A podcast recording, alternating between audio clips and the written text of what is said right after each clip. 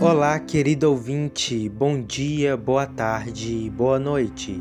Eu sou Júlio Zeferino, esse é o podcast Oralidades e vamos juntos em mais uma poesia. Era preciso sentir o vento para entender a vida, mas não bastava. Só o vento já não lhe trazia as boas sensações em uma tarde quente era preciso sentir o vento para lembrar que estava vivo, mas não adiantava. Sabiá voava alto e disperso.